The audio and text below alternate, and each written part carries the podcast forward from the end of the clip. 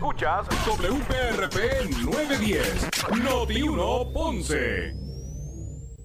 Noti 1 no se solidariza necesariamente con las expresiones vertidas en el siguiente programa. Ponce en Caliente es presentado por Muebles por Menos. Son las 12 del mediodía en Ponce y todo el área sur. Todo el área sur. Y la temperatura sigue subiendo. Luis José Moura ya está listo para discutir y analizar los temas del momento con los protagonistas de la noticia. Es hora de escuchar Ponce en Caliente por Notiuno 910. Bueno, saludos a todos, muy buenas tardes, bienvenidos, soy Luis José Moura. Esto es Ponce en Caliente, usted me escucha por aquí por Noti1 de lunes a viernes eh, a las 12 del mediodía analizando los temas de interés general en Puerto Rico, siempre relacionando los mismos con nuestra región. Así que bienvenidos todos a este espacio de Ponce en Caliente. Hoy, hoy es miércoles, eh, miércoles 11 de agosto del año 2021. Así que gracias a todos por acompañarnos en esta edición de hoy de el programa eh, Ponce en Caliente. Buen provecho a todos los que están almorzando en este momento, los que se disponen así hacerlo. Así que gracias a todos por su sintonía. Hoy ya en una, un mediodía un poco más tranquilo, eh, luego de la expectativa generada por el, el, el ahora tormenta tropical Fred, quien eh, comenzó como Invest 94, luego se potenció por el Centro Nacional de Huracanes como potencial eh, ciclón 6 y ahora pues eh, ya convertida en tormenta tropical después de haber pasado, ¿verdad? Nuestro por, por nuestro entorno, por decirlo así. Así que afortunadamente no no eh, hubo situaciones eh, que lamentar con relación a este sistema que desde el primer día fue un poco impredecible porque la verdad es que nunca pudo hasta que hasta luego de pasar de Puerto Rico es que se organizó organizó un centro y se pudo verdad y se convirtió en una tormenta tropical con, con unas características mucho más estables eh, realmente fue un sistema desorganizado prácticamente en todo momento. Siempre mostró, se mantuvo en esas 35 millas eh, de, ¿verdad? hacia afuera en sus vientos.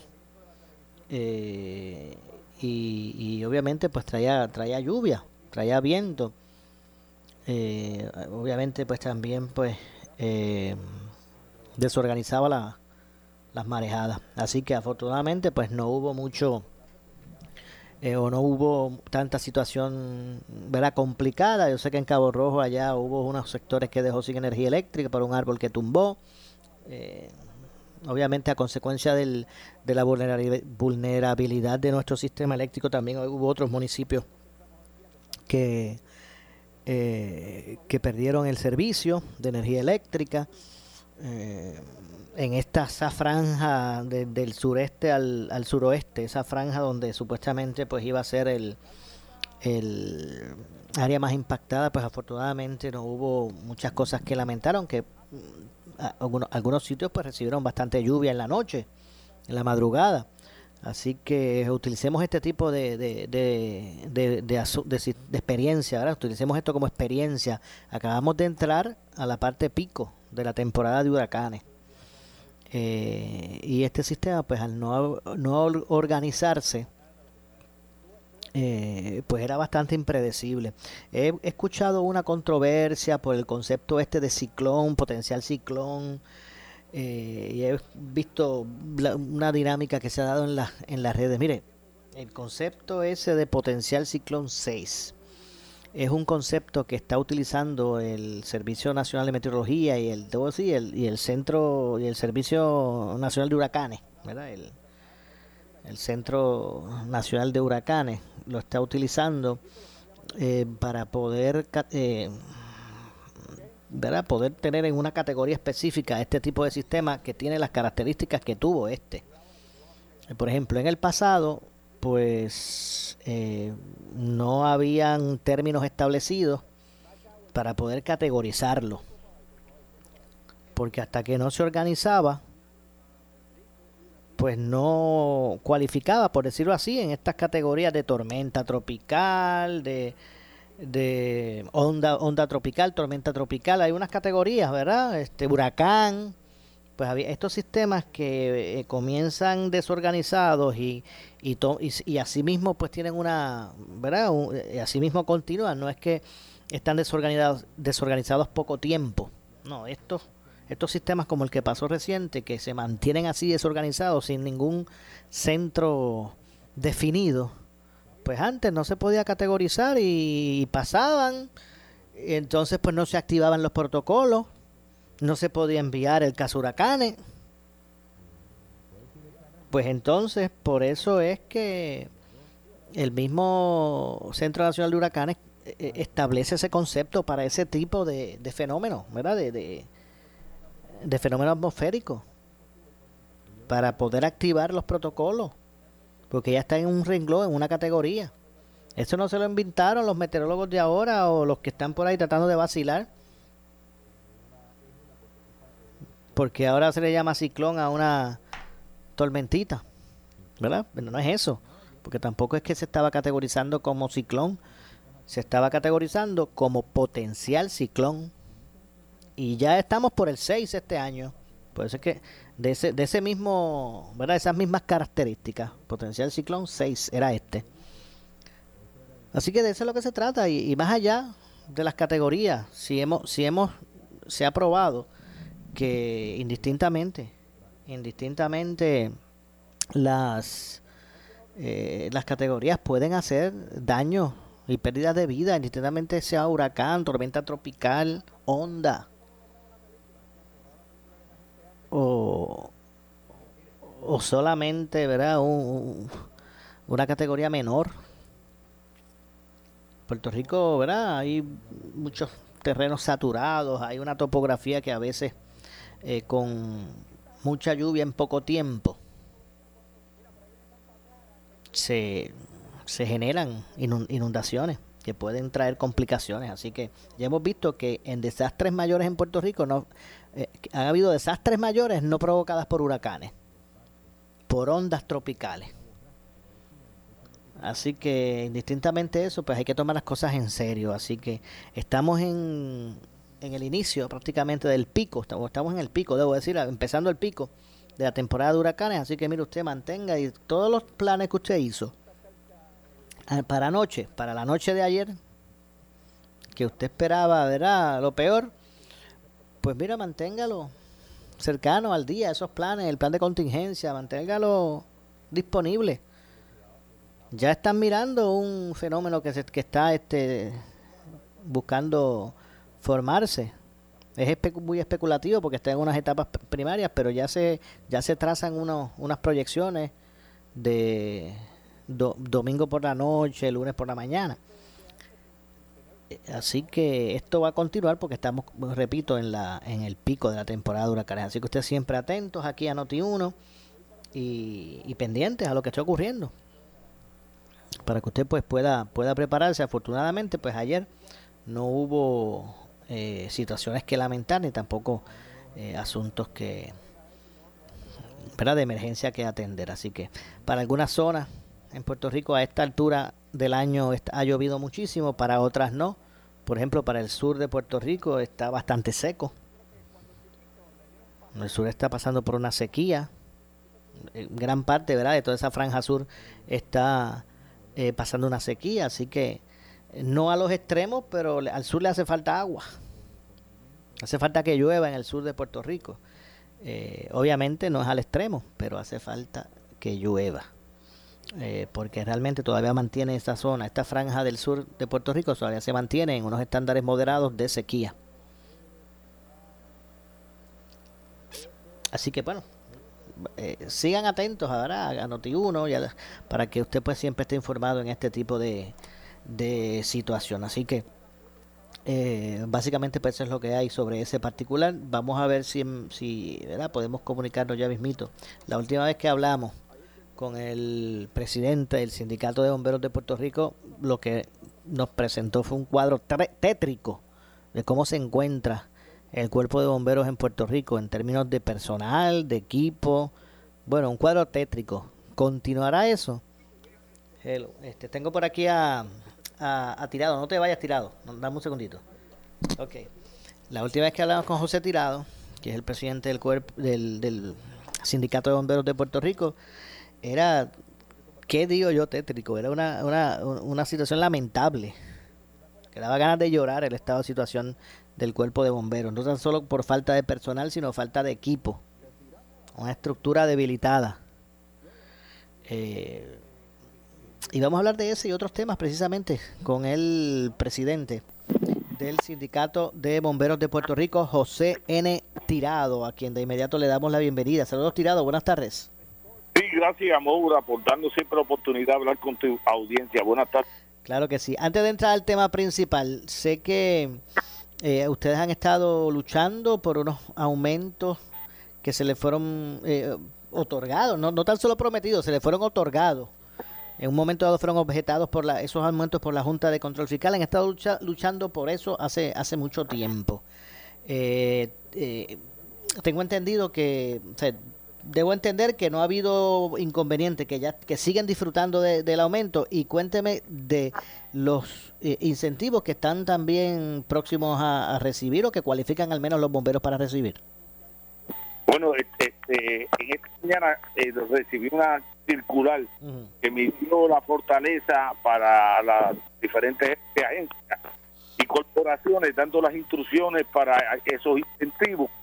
Este, le dieron si no me equivoco, hasta el 30 de este mes a los jefes de agencia para que cumplan con la directriz de la comunicación, que es el periodo que deben de tener este, las personas que cualifican para, para este, recibir esos incentivos. Ok. ¿Cuántos bomberos cualifican? Bueno, todos los bomberos, porque este, los bomberos cumplen con las normas eh, pide la comunicación, así que todos los bomberos, todos los inspectores este, están cualificados para recibir ese. Ok. Eh, lo del aumento, eh, ¿los continúan recibiendo? Sí, el aumento, aunque lo suspendieron por un par de meses, una vez este logramos que la Junta y el gobernador se pusieran de acuerdo, pues recibieron los dos meses esos retroactivos y de ahí para allá este, no ha habido más problemas con, con el aumento ese de los 120 dólares que se habían logrado. Ok.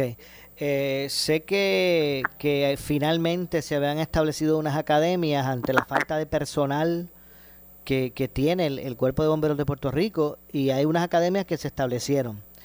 Eh, lo que ha trascendido es que han habido dificultades por, por COVID, eh, que, que, han ¿verdad? paralizado alguna de ellas o por lo menos se ha tenido que modificar el... ¿verdad? Este, la, eh, el, se han tenido que modificar. ¿Cuál es el estatus de las academias ahora de los bomberos? Bueno, este, hay, están en cuatro grupos divididos, con el, son 160, pero están divididos en cuatro grupos, de manera que si hay uno que se enferme en uno de los grupos, pues no paralice todo el sistema. Y ahora, pues tuvimos en uno de esos grupos este, cuatro compañeros porque que estuvieron este, infectados. Ah, este, pero la academia sigue en marcha y yo espero que para finales de este mes este, esa academia salga para apoyar este de alguna forma la zona metropolitana que estamos casi sin bomberos allí. Y finalmente también tengo que decirte que por después de múltiples reuniones con la Junta de Control Fiscal aceptaron que Puerto Rico con la población actual que tiene este necesita por lo menos 1.630 compañeros, 1.630 bomberos. Eso indica que tenemos un déficit este, de esa academia de más de 300 más y esperamos que eso se incluya en el plan fiscal para que el año que viene comience otra cadena para ayudarnos a mejorar este el servicio que le prestamos a la comunidad. Ok, ahora actualmente, no contemos los de la academia, ¿cuántos bomberos hay activos? Ahora activo hay como 1.200 bomberos. Ok, 1.200, que con los 300 de la academia hay 1.500, está más o menos en el número que se necesitan de 1.600. Digo, si así fuese. Acuérdate que la academia es de 160. Ah, ok, no de 300, de 160. Es correcto. Ok, bueno, obviamente es un alivio, pero, pero todavía se necesita más, gente. Tirado, es que eh, la última vez, de las últimas veces que hablamos, pues usted, ¿verdad? Cándidamente y, como usted siempre se la ha caracterizado, de hablar de frente y, claro, eh, nos presentó el estado de, situación, por decirlo así, del, cuerpo de bomberos. Una agencia tan importante de seguridad pública que, que no cuenta con el personal que necesita, que está muy por debajo de, del número de bomberos que se necesitan, que en los equipos, pues hay una falta de equipo súper evidente, equipo especializado, necesario, porque no estamos hablando de, herramientas tecnológicas, ¿verdad? Más allá de, no, no, estamos hablando de, las cosas básicas, sin, sin, equipo básico, sin personal. Eh, bueno, un, estado de situación bien, bien difícil. Eh, ¿Todavía estamos así en los bomberos?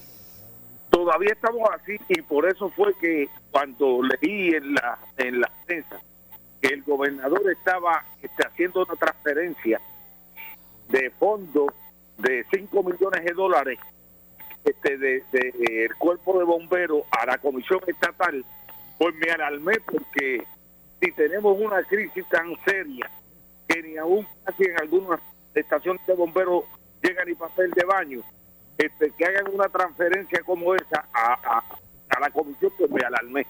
Y como te digo, este, estamos dando pasos porque en este momento pues me alegra que la Junta haya reconocido que la denuncia que nosotros hacemos a diario, incluyendo por tu, por tu medio que no, nos permite hacerlo, de que tenemos una crisis este, de recursos y que necesitamos esos 500 bomberos que ellos lo hayan aceptado, pues yo creo es un avance este, en la línea correcta. No, definitivo.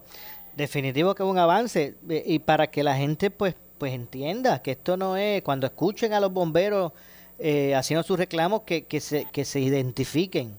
Aquí estamos hablando y, yo voy a poner unos ejemplos este, tirados y usted me va a decir si yo me equivoco o si estoy exagerando.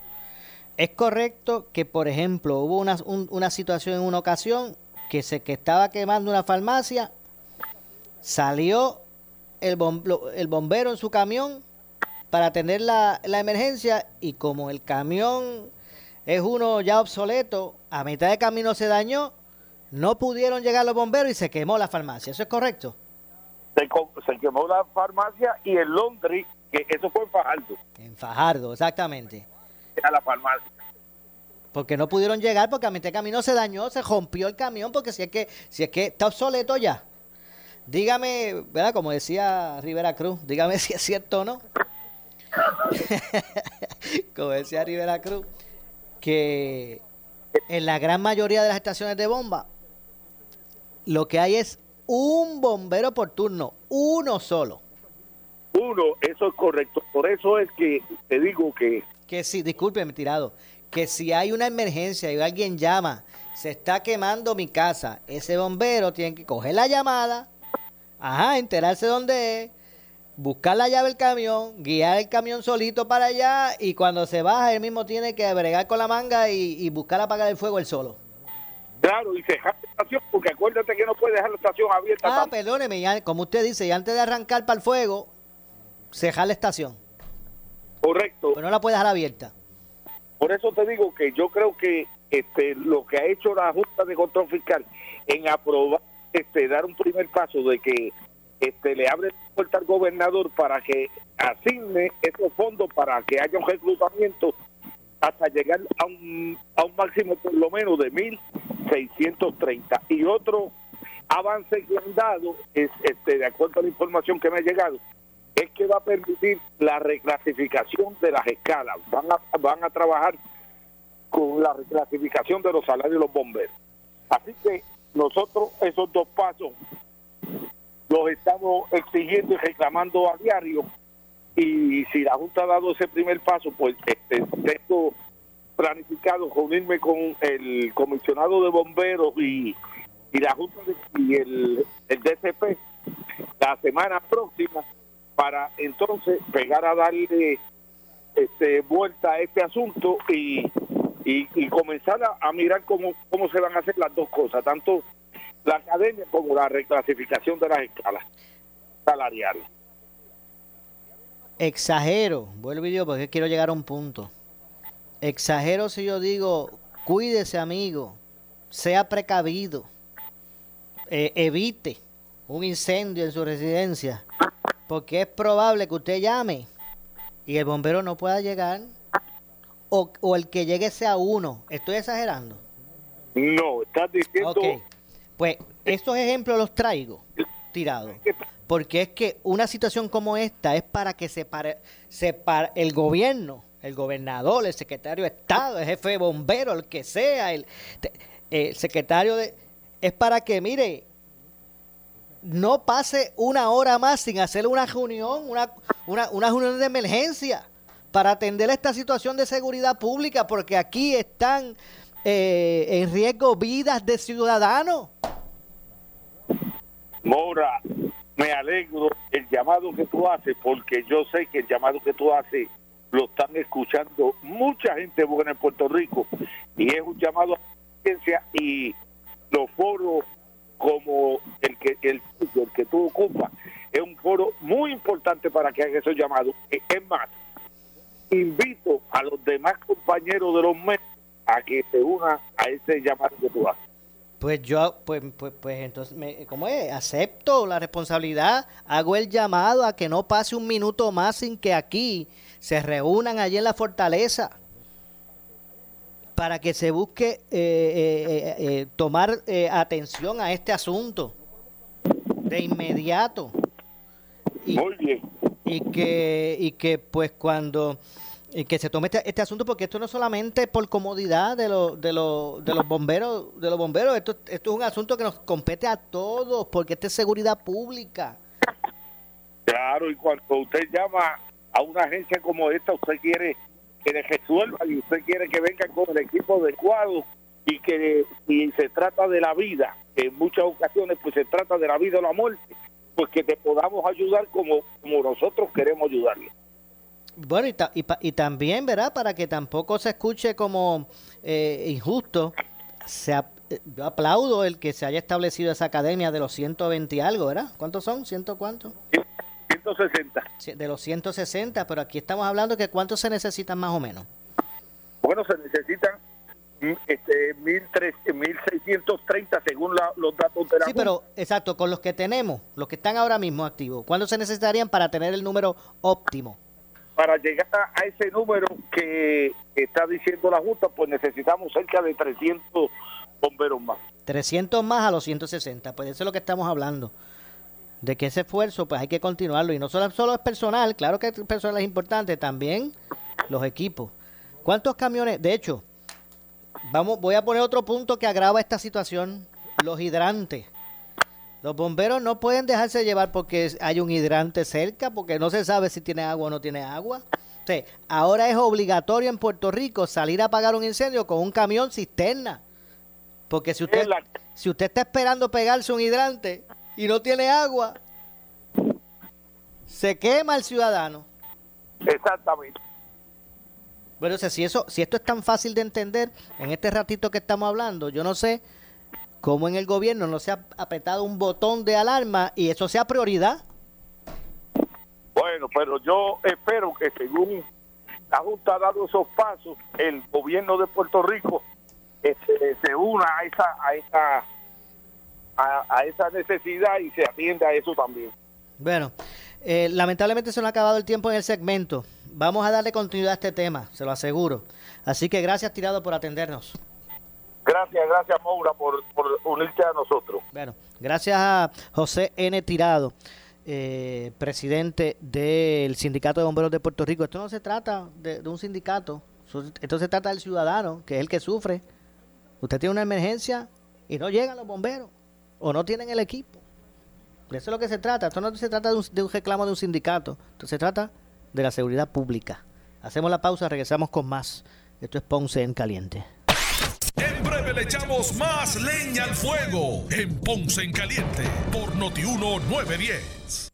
Tienes un ser querido que necesita cuidado especial, eres cuidador y te sientes abrumado. En Hospician Home Care San Lucas podemos ayudarte. Somos el líder en servicios de salud en el hogar en todo Puerto Rico. Nuestro equipo multidisciplinario atiende las necesidades del paciente de manera digna y compasiva. Proveemos en la comodidad de tu hogar enfermería graduada, servicios médicos, terapia física y ocupacional, entre otros. En Hospician Home Care San Lucas llevamos la salud a tu casa. 1-800-981-0054. Por fin la tengo, hacía tiempo que la quería. Esta no me va a dar problema. Mis vecinos la ven y también la quieren. Es que se ve tan linda. Así es la grama artificial de Grama Mía. No se confunda, ninguna se ve tan natural como la nuestra. Combinación de verdes que parecen reales, con una pulgada y tres cuartos de altura. La mía grama mía, sin arena y con relleno de goma triturada. Grama Mía. 246-843-6246. Búsquenos en las redes. ¿Qué buscas? Muebles en seres o matrices. Muebles por menos lo tiene. Sin necesidad de crédito y con pagos mensuales bajísimos. Una gran cantidad de mercancía lista para entrega inmediata. Gabinetes en PVC, alacenas y barras para que tu cocina se vea nítida. Además, salas, cuartos y comedores. A precios que le gustan a tu bolsillo. Échale un vistazo a lo nuevo. En Muebles por menos. Salinas Villalba y Ponce. Carretera 14 frente al cementerio. Visita su página de internet. Por su calidad de servicio. Por su conveniente horario. Así es el Laboratorio Clínico Profesional Emanuel, siempre brindándote un servicio de excelencia, con tecnología precisa y avanzada para un resultado confiable. Un laboratorio completo. Y los resultados los recibo rápido y hasta por email. Con servicio a industrias y también a domicilio. Haz de Laboratorio Clínico Profesional Emanuel tu laboratorio de confianza. Ese es el mío. Y el mío también. En Juana Díaz, llámenos al 260-5504 o al 580-0080. Escucha el programa del Colegio de Médicos Cirujanos de Puerto Rico este y todos los miércoles a las 9 y 30 de la noche. El programa oficial del Colegio de Médicos, donde traeremos los temas importantes que afectan a la clase médica del país y a nuestros pacientes. Recuerda, los esperamos los miércoles a las 9 y 30 de la noche por Noti 1630 AM y por el 94.3 FM. Colegio de Médicos Cirujanos de Puerto Rico. Llega Noti1, un concepto más de pueblo de todo el sur y centro de Puerto Rico, con información de los pueblos, sus costumbres y tradiciones, anécdotas, fechas importantes, entrevistas con alcaldes, historiadores y más en De aquí para el pueblo, sábados de 3 pm a 5 pm por Noti1 910, con la animación de Michael Martínez El Bori, con su fogosidad y eficacia. De aquí para el pueblo, aflorando lo mejor de tu pueblo, te va a gustar. Pero tú sabes cómo es esto que te da la gravelaza. A ti nada más te quiero, a ti nada más. A ti nada más te quiero poingar, poingar. Para ir por ahí a la segura. Yo quiero poingar, que no quepa duda. A ti nada más te quiero, a ti nada más. A ti nada más te quiero poingar, poingar. A ti nada más te quiero. Yo quiero point guard. De la vida con tu Toyota nuevo, pero que sea de Furiel, porque Furiel te trata bien. Garantía y servicio de primera tiene él. El mejor trato y negocio, sin duda tiene Furiel. Furiel Toyota, Bayamón 625-5700, Río Piedra 625-3000, Ponce Bypass 284-2020. Si se trata de un Toyota, primero venga Furiel. ¿Sufres de hemorroides y no sabes qué hacer? Ahora hay una opción. En AR Institute of Gastroenterology tenemos un tratamiento sencillo, eficaz y sin dolor para tratar las hemorroides. El sistema O'Regan es una alternativa sin cirugía para tu problema de hemorroides. Toma solo unos minutos y puedes regresar a tu rutina normal el mismo día. Dile adiós a las hemorroides. Visítanos en el edificio Barra Ponce Bypass, oficina 806 o llámanos a AR Institute of Gastroenterology para una cita al 787-259-8200. 259-8200. Somos alegría, somos encanto, somos tu pueblo. Te invitamos a buscar a Somos Puerto Rico, en donde encontrarás las historias de nuestra gente y de los pueblos de esta hermosa isla, todos los días en el nuevo día y primera hora. Somos Noti 1630. Noti 1630. Primera fiscalizando. Noti 1630 presenta un resumen de las noticias que están impactando a Puerto Rico ahora. Buenas tardes, señores. Yo soy Luis Dalmau Domínguez y usted escucha Noti 1630, primera fiscalizando, última hora 1234. El analista de política Iván Rivera cita en el programa Pablo Limpio una falta en el proceso judicial en el caso de la muerte de un menor de 8 años que resulta muerto supuestamente a manos de su padre en el área de Aguas Buenas. Intervienen Alex Delgado y Ramón Rosario. La única excepción que yo veo que yo puedo hacer un señalamiento y crítica constructiva es esa vista del 2 de julio. Porque si el trabajador social del Departamento de la Familia está ahí, citado ya para testificar, hizo su investigación Y su recomendación. conclusión y recomendación, yo lo siento a testificar. Y eso, y eso, que se, da, voce- que eso voce- se da por la posición del Departamento de Investigación o tiene que exponerlo por escrito. No, no, Pero usualmente- usualmente hay un informe escrito. Sí, que el pero si no lo pero si no hay, lo hay, su testimonio. su testimonio lo, lo, lo y Hasta tú lo, que haces, tú lo que haces es, siendo un menor, vete el asunto, siendo un menor, que aparentemente creo que estaba por los ocho años ya, toda su vida había vivido con su mamá. Se hace esta remoción preventiva por una investigación que se está realizando de unos aparentes actos lascivos. El razonamiento lógico a ti como juzgador creo yo que te lleva a decir, mira, he estado por toda vida con la mamá, la mamá no está involucrada en esos asuntos de actos lascivos, este menor tiene más empatía y más vida con la mamá. Sientas al trabajador social, testifica para el récord, tomas la determinación y le dices, mira, trabajador social, te voy a dar cinco días, ¿no? So pena de desacato para que me presentes el informe por escrito, para yo levantar una resolución escrita. Hoy, para le- bueno, no, no, la levantas en su momento, pero tomas la decisión en ese, Ese día. momento. Luego, cuando te dan el informe, con el informe escrito emites la resolución, se la notificas al caballero y tú como juez, y, y esto yo lo he visto en sala, hay, hay unos que lo hacen, entonces no, ahí depende de la calle, cuánto tú has litigado antes de ser juez, y eso, esa es la, mi observación también sobre esto. Noti 1, última hora 12.36. Para el representante del Partido Popular Democrático, Ángel Matos, a la empresa que administra el sistema de distribución y transmisión de energía eléctrica, Luma, poco le importa la opinión pública del pueblo de Puerto Rico, y así lo dijo en el programa Sin Miedo. Ellos saben, son expertos en esto, ellos vienen de otras jurisdicciones y esto se mide en métrica. Ok, vamos a ver, pasó un año del contrato de Luma. Ángel Mato, en esta región se fue la luz, menos 40% menos. ¿Qué hiciste? Esto, esto y esto. Este es el plan. Sí. Y por ahí que va, así decir ahora que van a poner las métricas, no sabían, ah, tienen problemas de comunicación y ese ha sido su talón de aquí. Para mí es que simplemente a Luma no le importa la opinión pública de Puerto Rico, no le importa su imagen, viene a capitalizar 10 mil millones de pesos de fondos federales que hay. Si ese dinero no estuviese, Luma no estuviera aquí, pero hay un bizcocho de 10 billones de pesos para la reconstrucción y Luma está apostando a simplemente hacer el trabajo de mantener un sistema de transmisión eléctrico por 10 billones de pesos más un billón en entrenamiento que ya cobraron y no les importa su imagen corporativa porque como dijo Carmelo, todavía no tienen formalmente a nadie para cubrir la posición de la cara de Luma, más allá de José Pérez, que yo lo conozco, Carmelo lo conoce, él empezó en el capítulo hace 20 años trabajando por José Ortiz Dalio, es un muchacho serio, pero tiene una posición que es el quinto estado de la materia, plasma. Un día es sólido, un día es líquido, un día es gaseoso y él pues sale y dice lo que dice la página de Luma, que el problema es Alex, tú entrevistas a alguien de Luma y te dice, no, solamente tenemos 3.500 eh, clientes sin luz. Eh, todo lo demás está bien. Cuelga la entrevista, abre las líneas telefónicas y aparece un marullo de bolsillo, de calles, de condominios, casos particulares que no tiene luz. Luma apuesta a un, a un silencio social. Noti 1, última hora 12.39.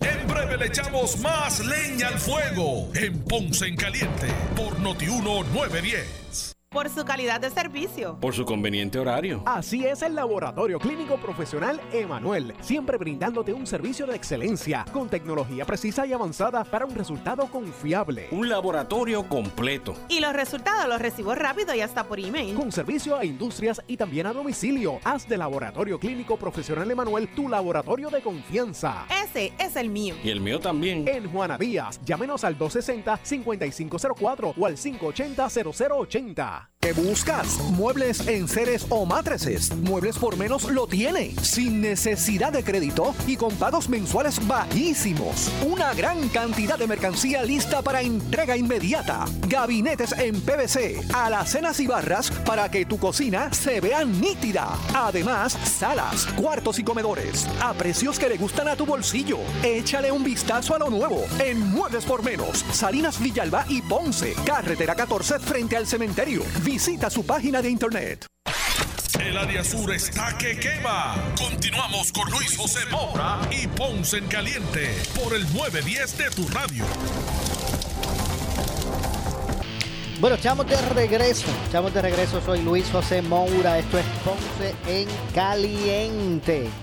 Usted me escucha por aquí por Noti1 de lunes a viernes a las 12 del mediodía analizando los temas de interés general en Puerto Rico. Aquí siempre relacionando los temas con nuestra región. Así que gracias a todos por eh, acompañarnos en esta edición de hoy. Hoy vamos a estar en este segundo segmento.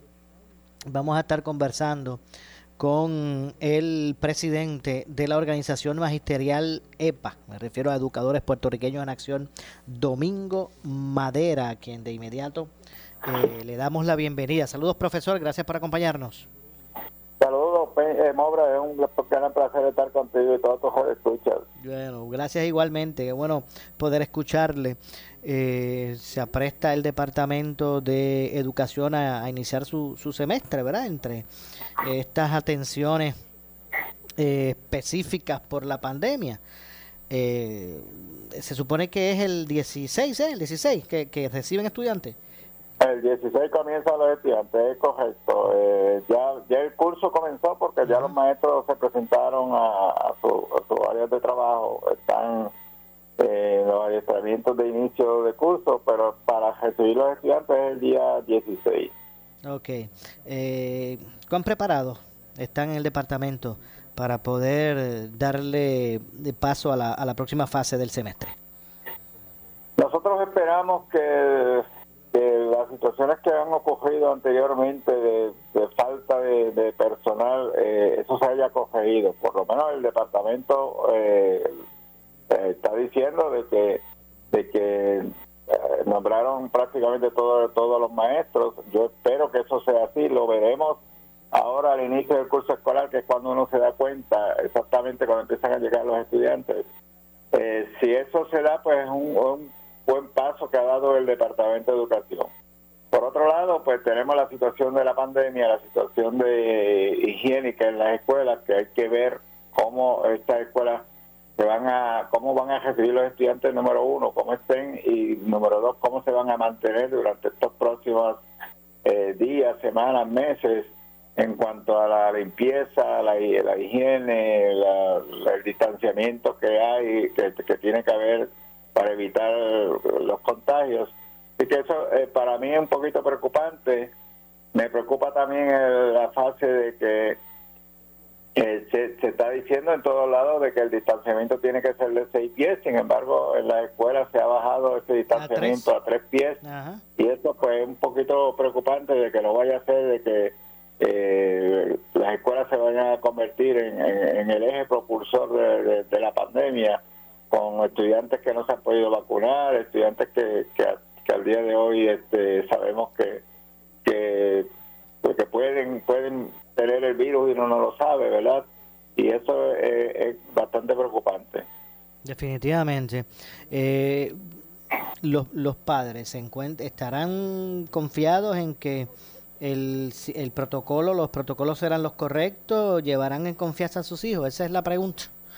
Esa es la gran pregunta, por lo menos la- los comentarios que yo he escuchado de muchos de ellos es que, que sí están dispuestos a enviar a los estudiantes. Siempre hay algunos padres que, que están, este, eh, que no están con esa disposición de enviar a los estudiantes. Yo lo- mi consejo sería a los padres que visiten los planteles escolares, que ellos vean cómo están eh, esos, esos protocolos que se han eh, establecido en los, las diferentes escuelas, que ellos los vean, ellos analicen y, y, y número uno y número dos, pues que hay que hacer el esfuerzo también de que eh, ya tenemos que ir dejando atrás todas las, situaciones para tratar de minimizar un poco el rezago académico porque eh, al fin y al cabo nuestros estudiantes se han afectado y ese rezago, un rezago marcado y que lo van a seguir arrastrando y tenemos que buscar la, la forma de, de minimizar un poco ese rezago que han tenido durante prácticamente año y medio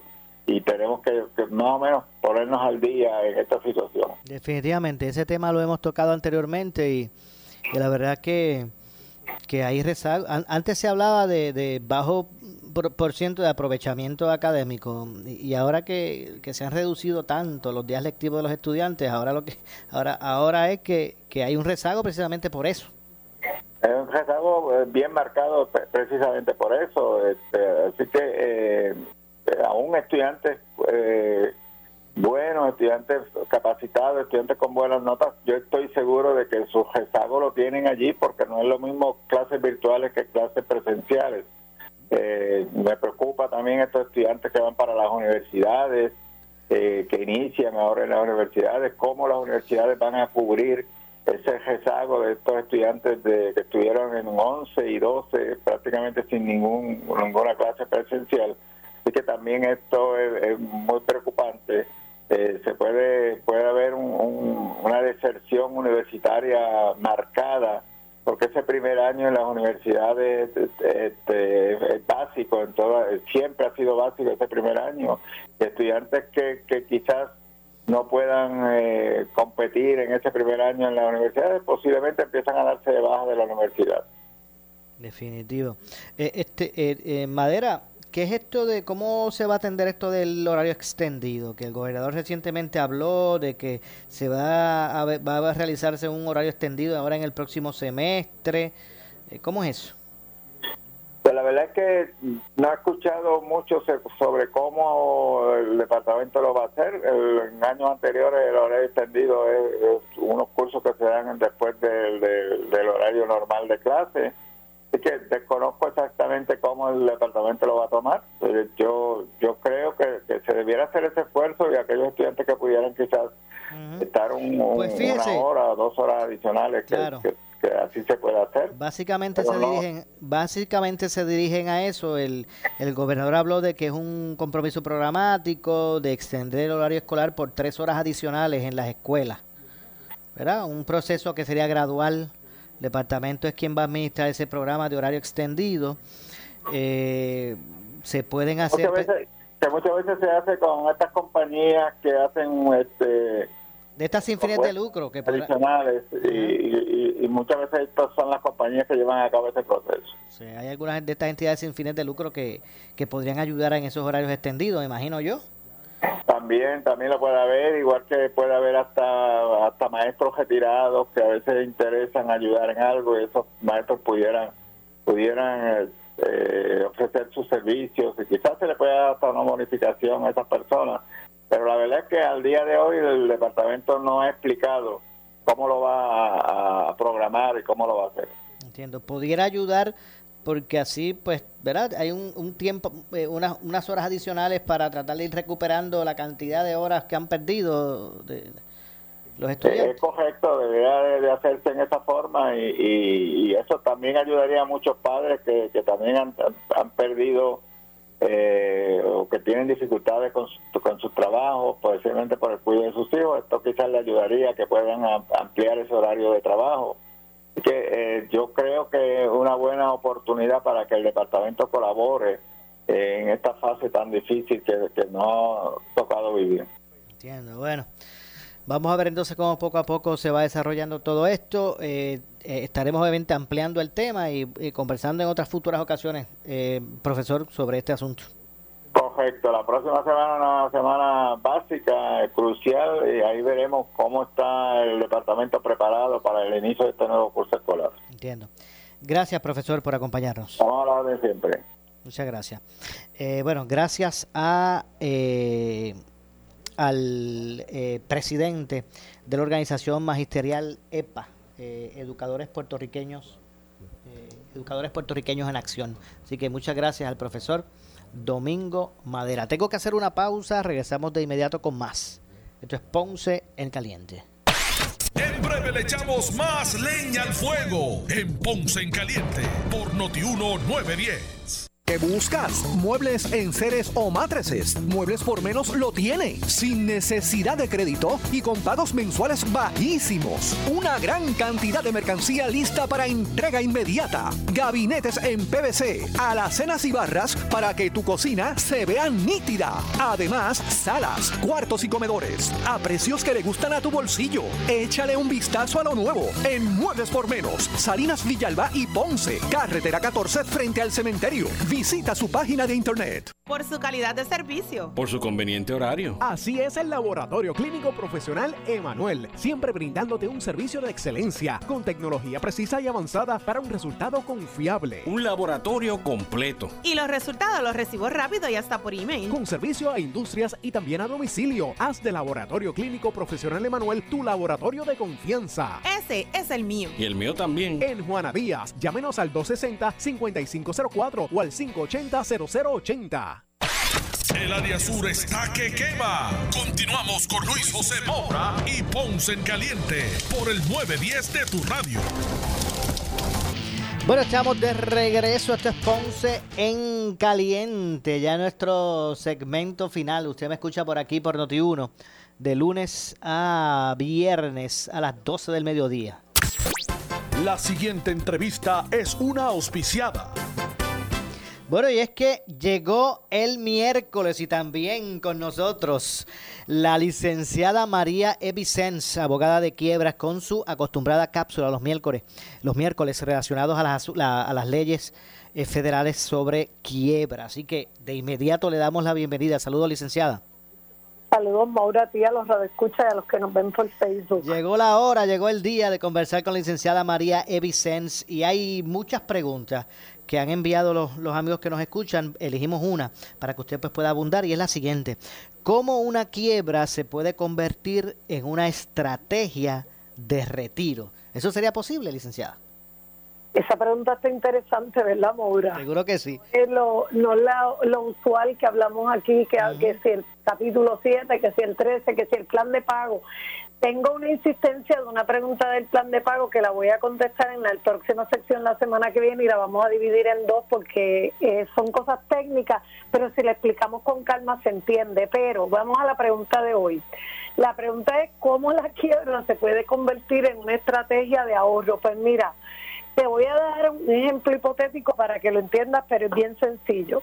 Vamos a suponer que usted está como yo, que fui una, empecé a trabajar tarde, no pude tener una cuenta de retiro así como otra gente que desde los 20 años que empiezan a trabajar ya tiene un retiro. Yo empecé tarde en la vida y a los 55 años te encuentras que no tienes casi ahorro para, para ese retiro que se avecina. Sin embargo, pues estás pagando tus deuditas, tienes una tarjeta de crédito, por ejemplo, con un balance de 25 mil dólares. De esas tarjetitas que tienen esos intereses suculentos como de 18.9 y eso, que es lo que casi todas tienen. Y tú estás abonándole ahí esa tarjetita 500 pesos mensuales, 500 pesos mensuales ahí mientras tú puedes te van a coger los 65 abonando porque te va, bueno, menos, ¿verdad? Porque si yo, por el cálculo que hice con una calculadora de esas que en la misma internet encuentra, si tú pagas a razón de 500 dólares mensuales, en un término de 8 años y 4 meses, vas a haber saldado la deuda. Todo ese tiempo te va a tomar, pero al final de camino sabrás que cuánto pagaste de la deuda, 50 mil dólares. Si tú coges, si tú tienes la opción y cualificas y te coges a una quiebra, descarga, no pagas esos 25 mil dólares de tarjeta de crédito. Eso es una, hay gente que tiene más. Y a lo mejor no a una le abonan, sino que a todas le abonan esas cantidades. O sea que te vas a liberar de más deuda aún. Pero en, la suma total abonas eso. Si tú coges esos 500 dólares y los pones en una cuenta que te genere algún tipo de interés. Sabemos que los intereses hoy día no están tan altos como han estado en otras épocas, ¿verdad? Pero ponle que lo pongas en una cuentita, 500 pesos por esos mismos 8.4, 8 años y 4 meses, a un interés de 3.5%. Por darte un ejemplo, que consigas una buena inversión que te deje eso. Pues mira, cuando al final del camino vas a haber ahorrado 55.993 dólares. Te, des- la quiebra, descargaste esas deudas que tenías y por otro lado arrastre 55 mil dólares que no tenía para los 10 años que se avecinaban ahora cuando llegaba el retiro. Pues mira, eso es tremenda idea, le diste un tremendo giro a tus economías. Pues, y si consigues una inversión más alta, sabemos que las inversiones, mientras más riesgosas, el interés va a ser más alto, pero son más riesgosas. Cuando ya estamos en esa edad cerca de los retiros, es conveniente coger inversiones de poco riesgo, que te van a generar menos. Pero mira, hay compañías que tienen 401k y esas, esos 401 ga- ganan muy buenos intereses, pues tú le empiezas a tirar al 401 los 500 dólares eso, y cuando vienes a ver se te multiplicaron. O sea que tienes, mira cómo te cambió la vida, menos deudas para pagar vamos a suponer que no tenía una tarjetita de 25, que tenía dos o tres, y entre todas le pagabas 500 pesos, pues ya tú sabes el deudón que ibas a tener cuando llegara a los 65 años. Mientras que dejas de pagar esa cantidad, lo pones en una cuenta que te genera intereses y ahora tienes un ahorro con lo que no esperabas. Dejaste de pagar unas deudas, te ahorraste eso. Más entonces ganaste en la inversión que hiciste y ahora tienes una cuenta de ahorro. Es una manera de darle un giro positivo a la quiebra, que todo el mundo siempre ve la quiebra como algo tan negativo, como que no, porque me van a, a eh, licenciar de esas vistas, va gente, o, y si yo radico, se van a enterar que yo estoy en quiebra, y la gente se entera porque es una un evento que es público, ¿verdad? No es que lo van a publicar en el Nuevo Día, pero hay unos periodiquitos que se dedican a eso y las instituciones financieras, no el público en general, pues ven eso todo el tiempo para ver quiénes de sus clientes se acogieron a la quiebra. Pero sabemos que usted se acoge a la quiebra no porque sea una persona que le gusta endeudarse y le gusta deber dinero. A veces la necesidad te lleva a eso. Claro. Es un Y eventos que no. ¿verdad? Como los que estamos viviendo hoy día. Un ejemplo. Exacto, eventos que no Eh, mira, están en, en- no están en las la manos. pandemia no la va a llevar a la quiebra, a perder sus hogares, etcétera. Exacto. Y por eso, Trabajo. por eso, licenciada, es que eh, cada día las leyes federales con relación a las quiebras son eh, se convierten en más alterna en una alternativa para, para, para muchas personas. Y por eso este servidor recomienda a la licenciada María E. Vicens, abogada de quiebra, y todo su equipo de trabajo para que usted pues eh, pueda hacer sus consultas con relación a todo este asunto. Licenciada María E. Vicens puede comunicarse al 259 1999, repito, 259-1999 o eh, eh, visitar su oficina, ¿verdad, licenciada? Y estamos ubicados en la avenida Hostos, 1218, suite 117. Nuestro horario de oficina es de 8 a 5 de la tarde. Con la pandemia hecho, hemos hecho unos ajustes. Lo hacemos, hacemos consultas virtuales.